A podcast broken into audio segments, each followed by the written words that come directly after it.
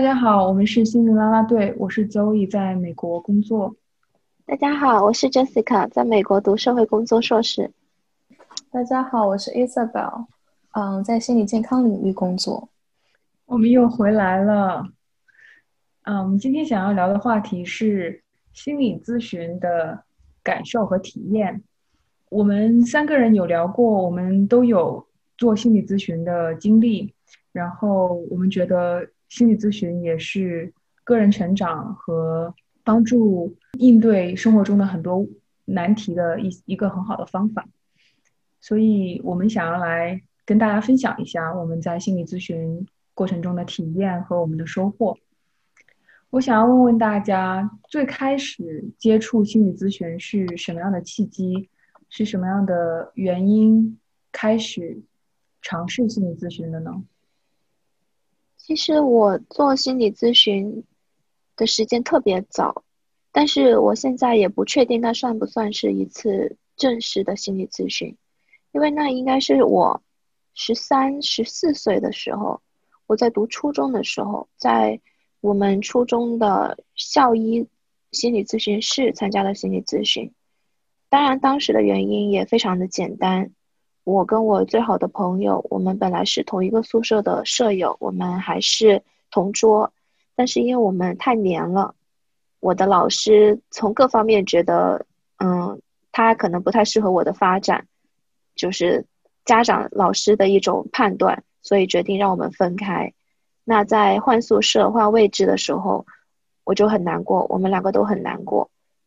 然后我们就决定要去心理咨询，所以那一次是我们两个一起参加的心理咨询。具体的过程我忘记了，我记得我讲了很多我们各自的感受，甚至还分享了我们的家庭经历、我们的童年经历。但是我最大的感受就是，我的咨询师他并不是站在我这边的，他好像是站在老师那边。他还是以一个老师的姿态面对我们，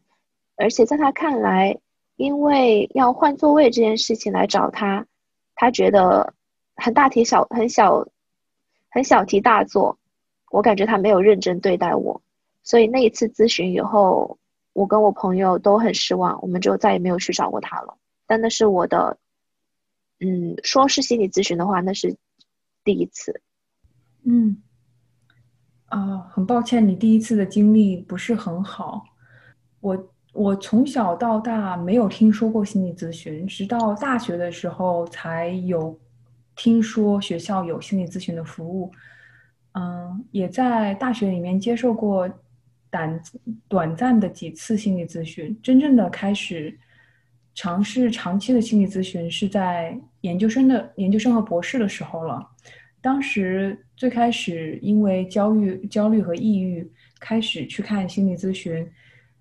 嗯，然后学校觉得我的情况不是呃不是很严重，所以他们把我分去团体咨询，大概七八个人在一起聊天。我之前有讲过，但是我当时觉得对我的帮助并不并不大。当然我知道团体咨询对于很多人都是很有。嗯，很有帮助，很适合的。可是可能当时不太适合我。嗯，所以到我真正的能够接收到系统的个人咨询的时候，已经是几年后了。我回想起来，我很遗憾当时没有及时的得到个人的咨询，也知道当时是因为学校资源有限。嗯，也很鼓励大家，如果觉得自己很需要心理咨询师的帮助。也可以，如果是学生或者是嗯在工作，都可以去啊，都可以去要求说，嗯，寻找个人咨询师，嗯，能够能够得到更加有针对性的帮助。嗯，我接受心理咨询的话，嗯，总共有嗯三次或者说三段这样子的经历。那其中前两段是比较长程的，时间分别是。一个可能持续在六个月以上，一个是在三个月左右。然后，呃，我第一次跟第二次这样长程的心理咨询，是我当时在国内的时候，都是在我读本科期间。我第三次的心理咨询是一个很短程的，只有一次，只有两次。那是我在啊，在北美这边读硕士期间的。嗯，我第一次去接受心理咨询，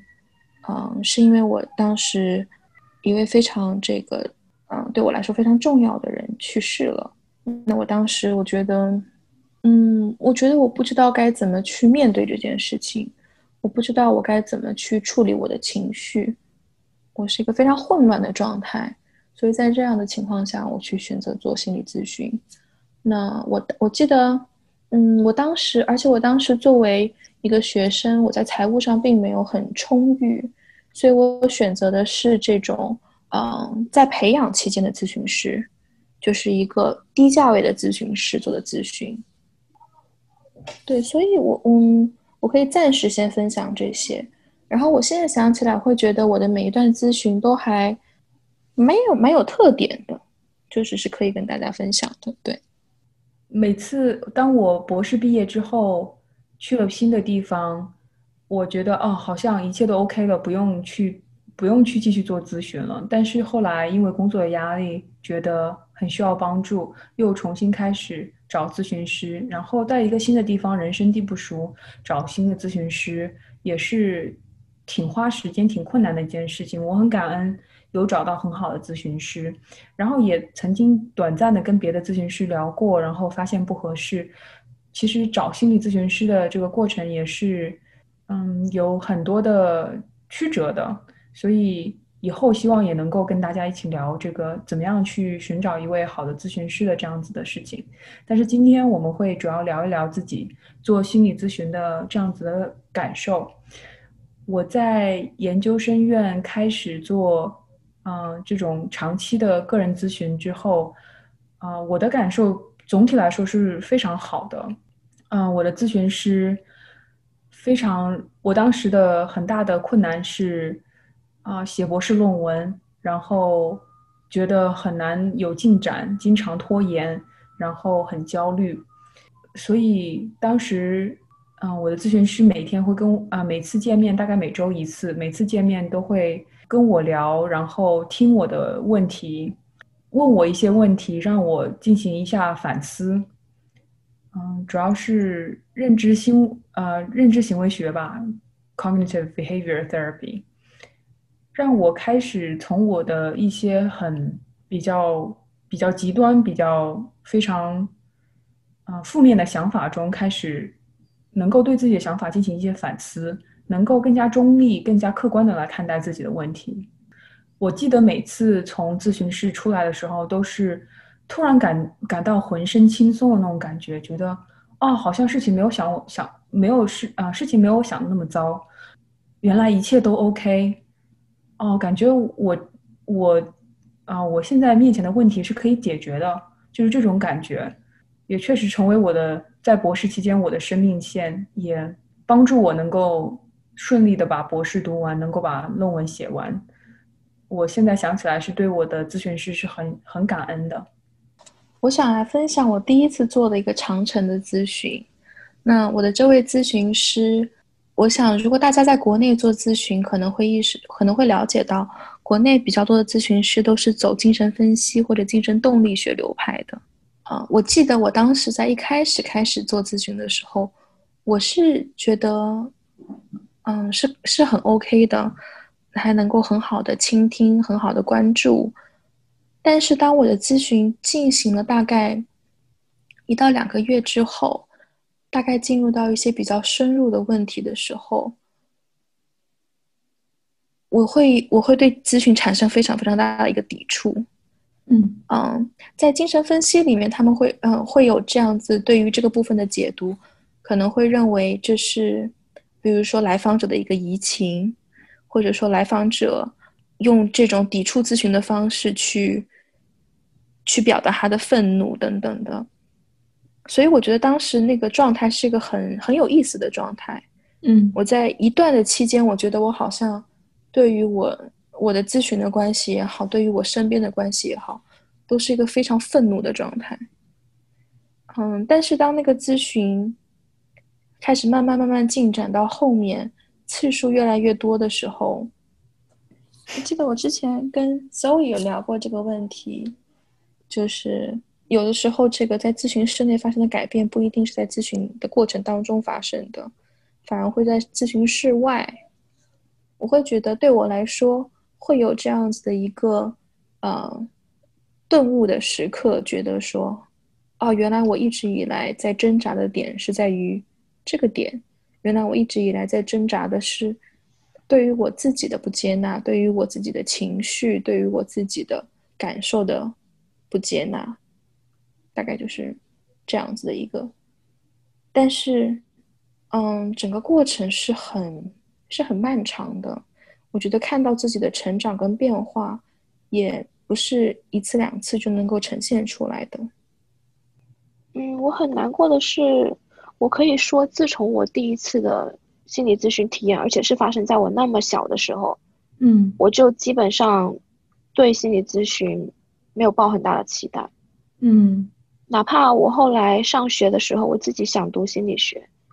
我自己对呃精神对个人成长很感兴趣，我也没有再想要去找过心理咨询师。因为现在也很讽刺，就是我自己在从事这一行，我很希望大家可以相信我。我想，我也想问，是什么什么促使你现在在读社会工社社会工作呢？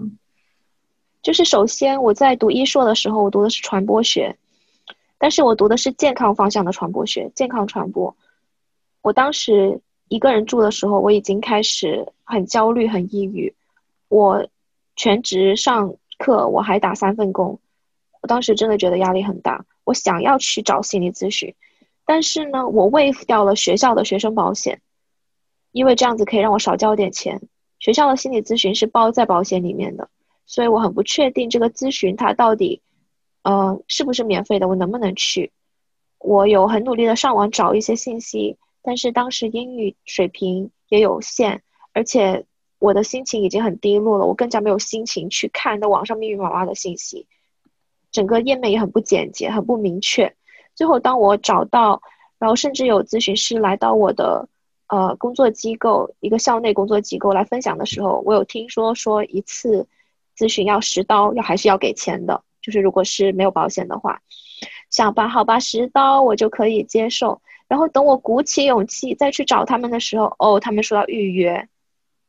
然后这预约的日期又遥遥无期，又可能那个时候我也不知道我那一天还会有这样的想法吗？或者是那一天我真的有空吗？就是总之有各种各样外部的原因，我觉得有很阻拦我寻求帮助，因为整个过程中我是孤军奋战，也没有一个人跟我说哦你可以去看心理咨询师，所以我一硕的心理咨询体验就不了了之。然后我一硕毕业论文呢，我写的就是一个心理问题，我写的是共情疲劳。我有采访大量的在嗯医学行业在前沿工作的人，因为共情疲劳是属于这一些帮助者的，它是一这是一个他们专业的一个特有的心理现象。然后我采访他们的时候，我发现很多。社工啊，咨询师，他们充满了热情，他们对于他们咨询的对象，他们想要帮助的对象很有爱心，我感到很受触动。嗯，谢谢你，杰斯卡，很真实的分享。我做第二次咨询的时候，我当时已经在国内的健康工、健康精神健康领域工作过一段时间了，然后等于我当时是带着一个，啊。我大概对于咨询有了我自己的理解，我也在其中从业的这样子的基础，再进入到咨询。可我第二次进入咨询的时候，我的理由就非常简单，我当时还有三四个月要出国了，这会是我第一次离开我的父母，离开我自己本身的文化背景，在个新的国家去生活，而且是个长期的过程，长期的就是可能一年两年的这样的生活。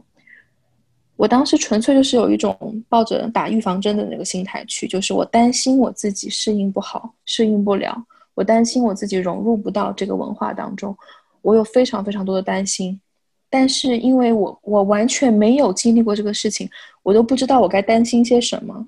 所以我就想，那不如我就先去找我的咨询师聊。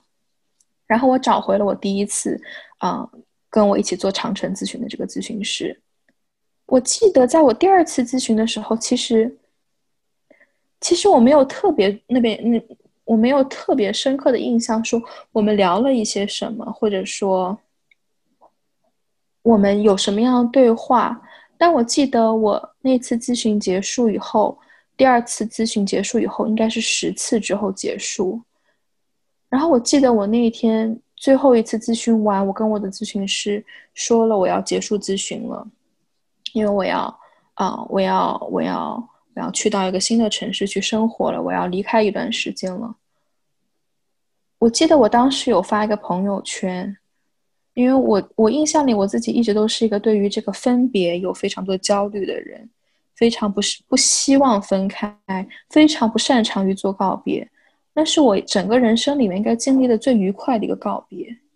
我有一种我的咨询师跟我一起，我们都一起在努力的帮我做好了准备，然后我感觉我自己准备好了，然后我可以开始迎接我的新生活了，我可以很。很很很有信心的往往人生的下个阶段迈进了，我是带着这样的情绪走出咨询室的，那是我我觉得很很好的一个体验，而且那也是我感觉我知道，也许我以后如果我不刻意，我是不会再跟这个咨询师一起工作了。可是我没有感觉到很伤感，觉得哎呀，这个咨询师他那么好，我会觉得很很感谢他。在我人生很低谷的时候，非常非常不理想的时候，陪伴我走了一段；然后在我嗯面临很多不确定的时候，他又陪伴我走了一段。但我觉得他他做的非常好，我觉得我觉得他好像把就是他好像满足了我对他的这个期待，他好像已经把他的使命完成了，在我的感受。然后我第三次做咨询，是在是在我现在在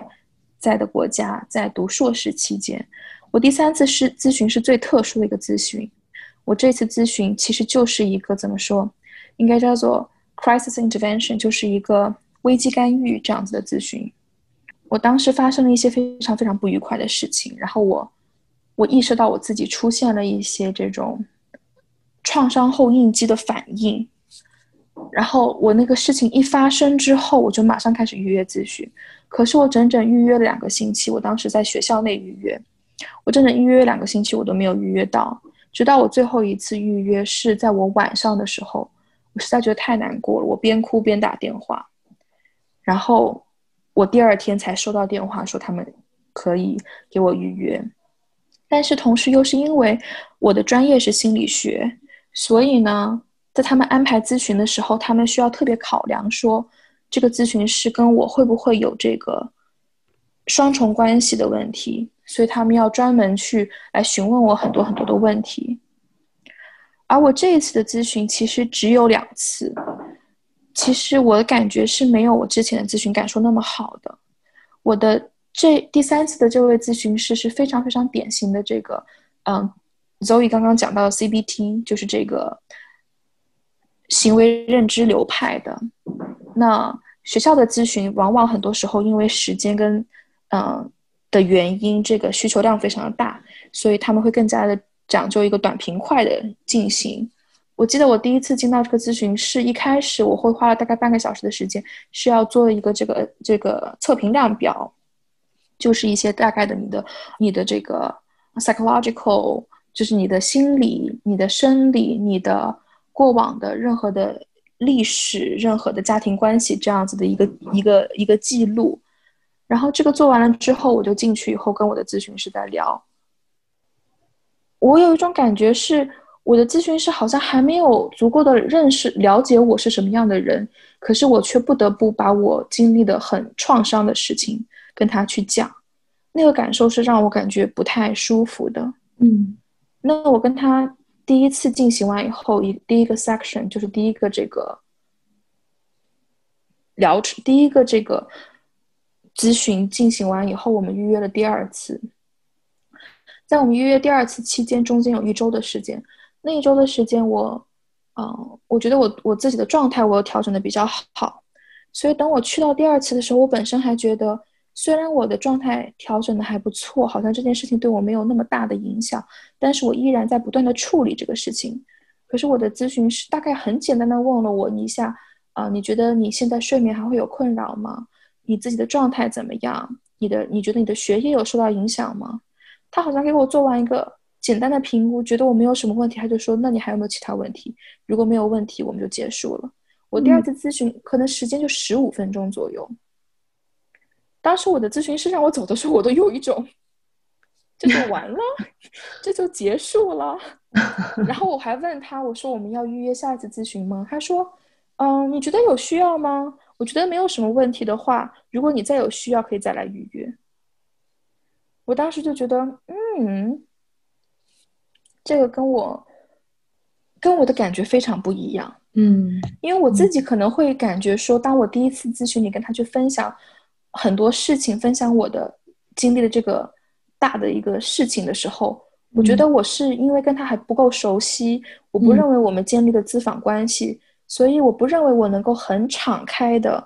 就是在没有防御的状态下跟他去分享我所有的感受的。嗯，可是他竟然就认为这个事情处理完了。嗯，然后我就有种嗯，好像这个让我有点失望。所以第三次的咨询师，我觉得嗯，让我感觉不是特别理想的。对，能够理解。我好像讲太长了。嗯，没关系。我觉得很抱歉，这个听起来就是很很匆忙。他没有，好像没有这个时间，没有这个耐心和精力去跟你建立这样子一个互相信任的关系，然后多花几个几次的时间来帮助你更好的处理这件事情。我觉得真的是很遗憾的，因为其实。我们在咨询室跟咨询师分享的很多的事情都是非常个人、非常隐私，自己感到难过的事情，其实是需要很大的勇气和需要很大的信任才能够跟咨询师分享这样的事情。那如果咨询师没有用足够的时间和耐心来回应，我们会觉得，我觉得我会觉得就是感觉很失落，然后觉得。托付错了人，这种感觉，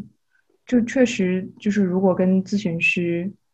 的感觉不是很好，感觉不是不是很合适，或者觉得对方没有很好的回应自己的话，确实是会有很负面的感受。我觉得我做这一期就很矛盾，因为我想我们做这一期其实目的也是希望鼓励大家去参加心理咨询，告诉他们心理咨询体验很好，可以帮助到你。但是其实，我们的体验真的一般般。可是，我觉得，我觉得不能这样说。哎，我觉得如果我们一直都在讲体验很好，大家会有一个不切实际的期待。对，对，我觉得我自己的感觉就是，我有好的体验，我有不好的体验。嗯，对啊，我觉得我个人的态度确实是鼓励大家去做心理咨询，如果有这个条件，如果。有确实觉得会对自己有帮助的话，但是我就像 Isabel 讲的，我并不想说只分享正面的，不分享负面的经历。我觉得我们我们分享的都其实是很真实的一些感受，嗯，也让大家知道，其实心理咨询是一个很复杂的过程，也是一个嗯，不是那么非常迅速，然后特效药这种感觉，是需要时间，然后需要。双方都投入时间精力，然后去做的一件事情。我记得我的咨询师，啊，我每次结束之后谢谢他的时候，他都说，嗯，我跟你聊一周只聊一个小时，但是剩下来的，啊，一周，嗯，几百个小时都是你自己在努力，你自己在应对这些问题，所以你应该谢谢你自己。我当时觉得就是，是。很感动的，对我，我觉得就是我总体的经验还是非常非常好的。我也鼓励大家，不一定要等到有很严重的心理问题或者生活受到很大的影响的时候才考虑去做心理咨询。其实，如果你的生活中遇到难题，如果你在人生的重要的选择的啊这个关口，觉得需要有人去聊，需要有人去倾听。嗯，做心理咨询都是很好的办法。我在其中真的收获了非常非常多。我过去的这很多年都是在啊断断续续的做心理咨询，所以长期患者、长期使用者就是表示疗效很好。我自己也会觉得，就像嗯，Zoe 刚刚讲到的，如果说在嗯时间上，在这个经济上，你会觉得没有很大的压力，我也会觉得，我也会考虑长期的去进行咨询。因为我觉得，一方面是，其实我们的生活当中有很多很多的，嗯，情绪感受，我们并不能够总是跟别人去分享，我们也可能需要一个空间，可以让我们得到这样子全部的关注，然后有这样子倾诉的一个空间。然后我觉得另外一个方面是，我常常能够感受到我的咨询师，或者说甚至不是我的咨询师，一个。另外一个人的眼光，他在看我经历的事情的时候，他能给到我一些不同的看法，能够帮助我去跳脱跳脱出我原本的一些角度和视视角。所以，所以我是鼓励大家的。就像我前面分享的，我第二次做咨询，其实完全没有任何事情，完全就是想去做，然后就去做了。我觉得哪哪怕大家是出于对于咨询。体验的好奇也好，对于说，诶，咨询师到底是什么样的，这样子的好奇去进入到咨询当中接受咨询，也是一件好的事情。甚至于，就像我们一开始有讲到说，我们想做这一期最重要的目的是希望消除对于心理咨询的这样子的，嗯，羞耻感，接受咨询的这样的羞耻感，或者对于接受心理咨询的污名化。哪怕你只是想要跟别人讲说，哦，我我是一个。完全完全，什么样的状态呢？就是我在一个什么都没有发生的状态下，我也可以去做咨询，我也可以去接受咨询。那接受咨询也是一个好的选择。嗯，我曾经看过研究说，其实一个人的幸福感跟收入有关系，跟工作有关系，跟你的亲密关系有很大的关系，但是。最重要、最重要的一点是你怎么看待你自己，你跟你自己的关系是怎么样的，你对自己是否满意，这些跟你的收入、你的成就大小其实都没有很大的关系。所以，去更加的认识你自己，认认识你的童年、你的经历对你的造成的影响，认识你过去的一些伤痛对你造成的影响，其实对你的一生都是有很大很大的帮助的。所以。我觉得就是心理咨询真的是改变了我的人生，所以我也很鼓励大家，不不光是做心理咨询，你可以尝试去读一些书、看 podcast 啊、听 podcast，去更多的认识你自己、了解你自己，你的人生会很不一样。我当然是希望大家鼓励大家去做心理咨询的，但是我自己也也感受到，嗯，找心理咨询师其实也是一个。需要花一点时间的配对过程啊。如果你是纯好奇，那么校内的一些免费心理咨询或者低价心理咨询，当然也可以找。我第二次的这个心理咨询就是学校提供的给学生的免费心理咨询。我去到他办公室，他是有把自己文凭拿出来，我能看到他跟我毕业于同一个学院、同一个学校。那像刚才伊瑟贝尔说的，可能。跟专业会有一些关系，会有这方面的考虑。因为当我跟他分享我在学校的学业纠结、我的痛苦的时候，我会担心他在论断我。他会不会想说，他也在这个学校读过，他根本不就不觉得很难？为什么我觉得很难？我一定是一个很懒惰的、很笨的学生，我才会觉得难吧？会有各种各样自己想象的，因为我跟他的身份标签有重合，而他可能会想到的想法。包括我后来这一次咨询咨询结束以后，他决定把我转接到其他校外的咨询。我在我也在找校外咨询的时候，我也差一点找了一个学姐，我们两个甚至在同一个微信群里面，但是我不认识她，只是因为他的各项条件很符合我要找的方向，而且他也是应该应该可以提供比较便宜的价格。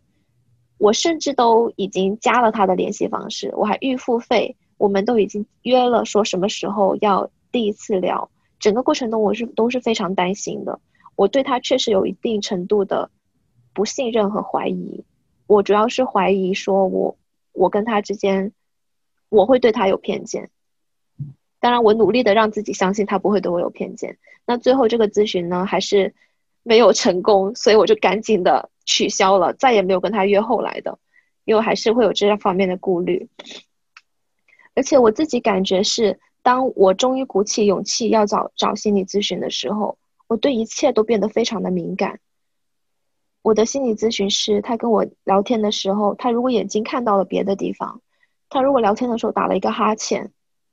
或者他不带感情的问了一个问题，我都会觉得他并不关注我。我会觉得是我做错了什么，我是不是说的这个问题很傻？我的这个顾虑很傻，不值得关注。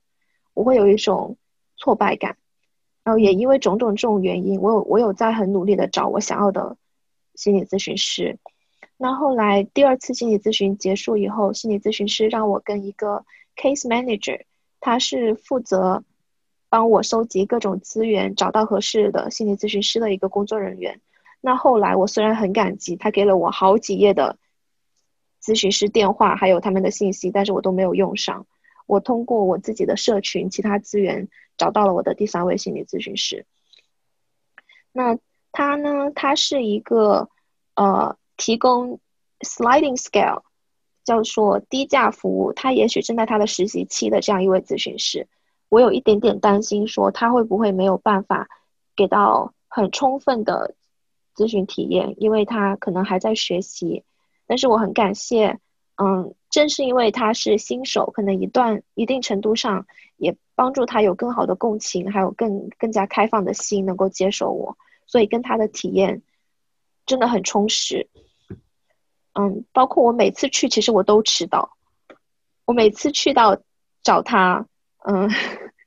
我看到之后也非常无奈的。没有没有无无奈，我是很会心一笑。我每次去到找他找他，我都会迟到。我会，嗯，有各种各样的外貌装束，有的时候穿的很邋遢，很艰难的去到他身边，但是他都很包容我。天呐，我要哭了。哦，你前面还说你没有好的咨询体验，这明明就是一个好的咨询体验。哎呀，看得我也想哭了。我印象最深刻的就是他跟我说，我跟他抱歉说我又迟到了，我又这样做的不好。那样不好的时候，他会说：“不会呀，你要鼓起勇气。”今天，他会说：“你今天要鼓起勇气，从你的床上爬起来，你要打开那道门，你要穿过半座城市，坐那么久的地铁来找我。”他说：“我真的，我真的很感动，你已经做了很大的努力，而且，嗯。”我觉得，因为我跟他的很多身份标签是很重合的，比如说我们都是留学生。首先，这个是个背景知识，就是我感受到很多，嗯，在美国的心理咨询师，哪怕他在帮亚裔做咨询，帮我做咨询，他会把我定义为一个有色人种，定位定义为一位亚裔，而不是最小化的看到我的国际生的标签。因为我跟那一些在美国长大的亚洲人还是非常不一样的，但是很多咨询师可能会看不到我的体验是更独特的，但是他可以看到，他也会跟我分享他在他学校以前作为国际生的经历。我的咨询师跟我在咨询过程中真的有非常多的自我揭露，我甚至都怀疑说这是可以的吗？因为我是社工嘛，我在跟他咨询的时候，我也在想说我可以用什么样的方式。未来用到我自己的来访者身上，所以我有很很很在犹豫，说你这样自我揭露是可以的吗？但是这样子也能很好的建立我们的关系。就我看到了他的脆弱，他的经历，看到了我们很多的分享，所以我觉得这一次心理咨询体验是真的很好。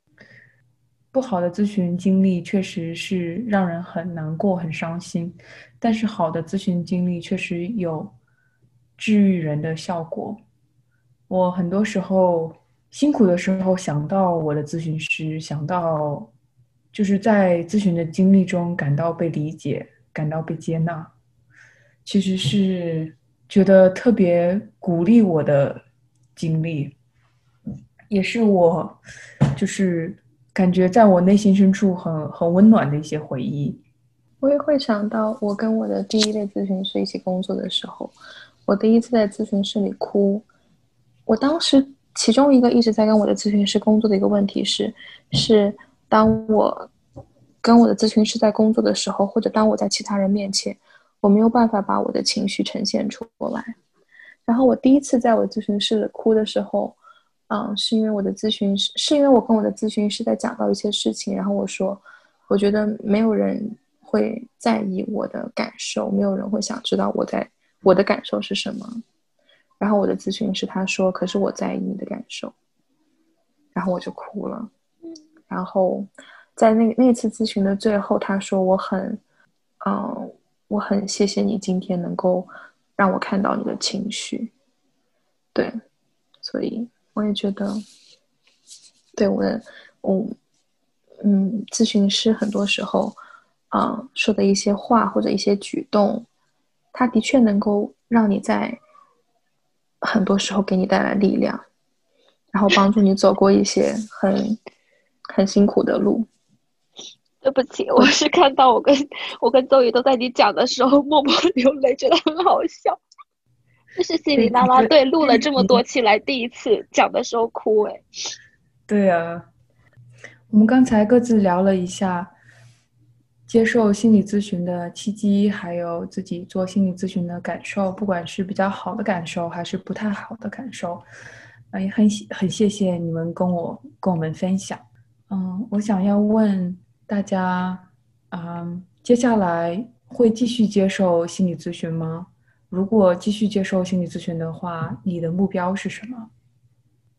对于我来说，是我是一直在做心理咨询的。然后在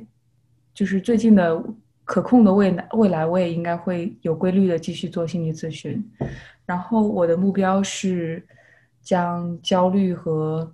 抑郁降低这个降低这个频率和强度吧。我觉得是更好的认识我自己，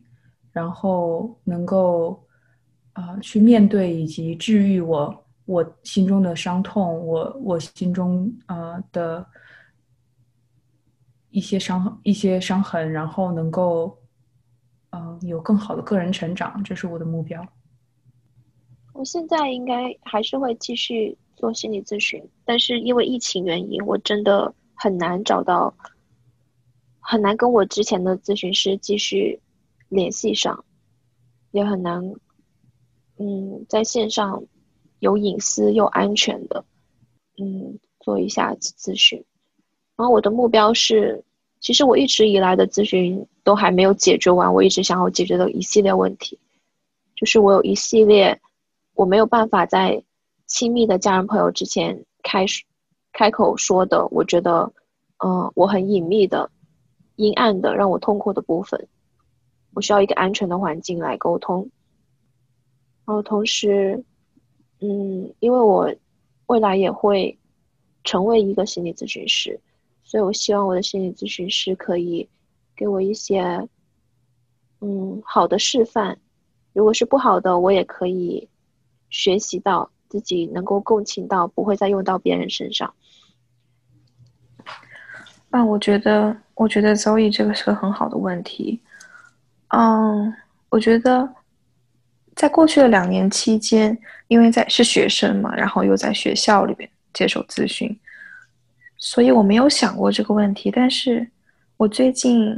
嗯，也在考虑。我觉得我可能会开始重新的去寻找一个新的咨询师。嗯，我想比较相关的原因，可能一个也是，嗯，我自己有的时候需要，嗯，有这样子的。嗯，因为工作带来的压力，或者说一些刚刚 Jessica 提到的共情疲劳啊等等，我觉得我需要有这样子 self care 的一个一个一个一个一个咨询。嗯，然后包括，嗯，包括我自己很多时候应对的应对压力也好，啊，我自己感受到焦虑也好，我我觉得，我可能接下来咨询目标一个就是，嗯，我的我面临的我自己工作当中的这个压力以及。我怎么样让我自己更加有情绪上的弹性？对，嗯，很好，谢谢你们的分享啊！这一集也确实是我们分享了很多很个人的感受和经历。嗯，不管你是在做心理咨询，还是在考虑接受心理咨询，还是有过啊或长或短的心理咨询的经历，希望我们的分享对你有一点点的帮助。嗯。也希望每一个人能够找到合适自己的咨询师，啊，能够有合适的价格，然后能够在心理咨询师里啊，这个心理咨询的过程中，啊，经历到治愈，经历到成长和与人的连接。谢谢你们听我们的播客，也谢谢你们来选择跟我们建立连接。我们下期再见，拜拜，拜拜，拜拜。